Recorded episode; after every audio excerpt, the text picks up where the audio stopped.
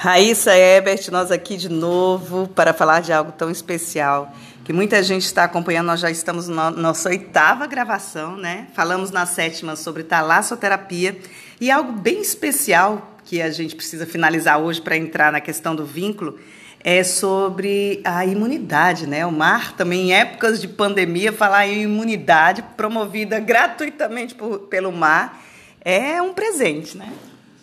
É um presente. E atualmente se fazem muitos estudos em universidades sobre os benefícios do mar, né? Ah, na Espanha, na Universidade de Alicante, o doutor Sempre fez uma pesquisa em que, que indica, que manifesta que ah, estar dentro do mar leva a, a um patamar desejado de imunologia. E como estamos todos querendo ficar muito imunizados, né, o mar também é uma vacina. E olha que vacina, né? Especialmente aqui no Rio Grande do Norte, onde você faz ali no, no Pocinho. Acho que qualquer pessoa que esteja assistindo, escutando esse podcast em qualquer lugar do mundo, pode ser feita a marterapia, mas aqui no seu Pocinho Mágico, não é, Raíssa? É, o lugar onde eu pratico a marterapia é um lugar muito privilegiado, porque é muito seguro, ninguém precisa ter medo ali, porque é impossível a pessoa se afogar ali. E é muito bom também para a gente iniciar agora essa parte da força do vínculo, né? Falar de que as pessoas, onde elas estiverem, elas podem escolher esse lugar que pode ser mais acolhedor no mar, né? cercado por pedras, um lugar que as pessoas se sintam como se estivessem no próprio útero. É, é assim mesmo. O primeiro grande mar, poderoso mar, é o início da nossa vida, né? no útero, onde o líquido amniótico tem o mesmo pH do mar. Mas podemos continuar essa maravilha que é estar uh, conectados com, estarmos conectados com uh, o poder da energia, né? Dessa energia vital que está em toda parte, mas no mar de uma forma muito especial, muito prazerosa e e no, conforme eu estava falando, eu só pratico em lugar com muita segurança. As pessoas não precisam ter medo. E por falar em não ter medo, é, que é algo que acho que é, é, o grande oposto ao amor, né? E que imobiliza as pessoas. Algo que pode nos libertar cada vez mais do medo também é a força do vínculo. E no seu livro você fala bastante dessa questão, né? Que o mar terapeuta se vincula ao mar terapeutizando e, e realmente forma um laço. Sim, é, é um vínculo, ah, embora seja momentâneo, vamos dizer, de uma hora ah, imerso nas águas do mar, mas que pode despertar no inconsciente da pessoa o que está lá dentro, bem dentro do inconsciente, né? Os vínculos são muito importantes, todos, né? O que, que é? Vamos primeiro dizer o que é o vínculo, né? O ser humano começa vinculado ao pai e à mãe, não é? Com o passar do tempo, vamos quebrando os vínculos, melhorando os vínculos, vínculos ou até adoecendo vínculos. Tem tanto vínculo por aí que é vínculo doentio. Mas não vamos falar dos vínculos doentios. Vamos falar do vínculo que dá para a pessoa a confiança na vida, a confiança na energia vital, não é? E podemos melhorar os nossos vínculos ali é um vínculo muito profundo, não é só com a mar terapeuta, com o mar terapeuta, mas é o vínculo com a natureza, que através do mar a gente se vincula até as galáxias. E também há estudos profundos em relação ao vínculo, né?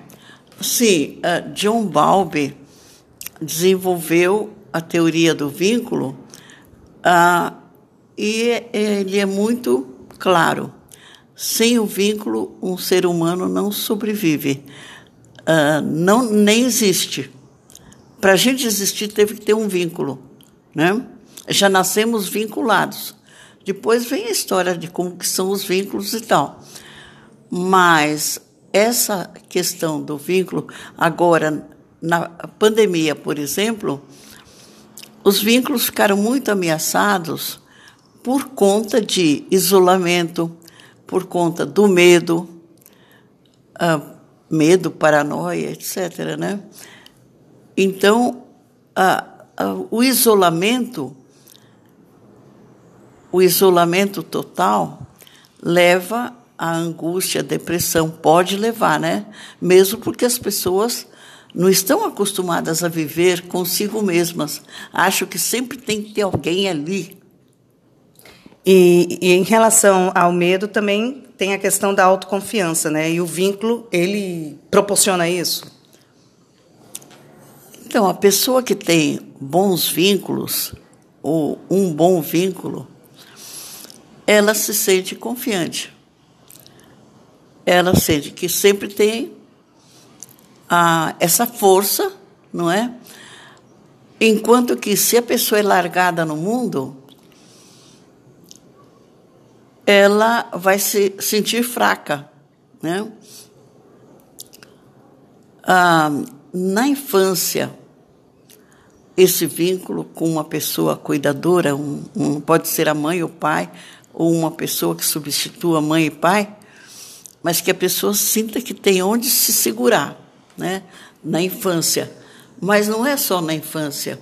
Na vida, ah, a juventude, por exemplo, o que, que eles fazem? os adolescentes, passam a viver em bandos, eles para se sentirem seguros, né? Depois também na vida adulta temos vínculos, cultivamos vínculos e pela vida inteira cultivamos vínculos, né? E essas pessoas a quem Balbi chama de figuras de ligação, né? São Sim. essas que oferecem uma base segura e é, figuras de ligação.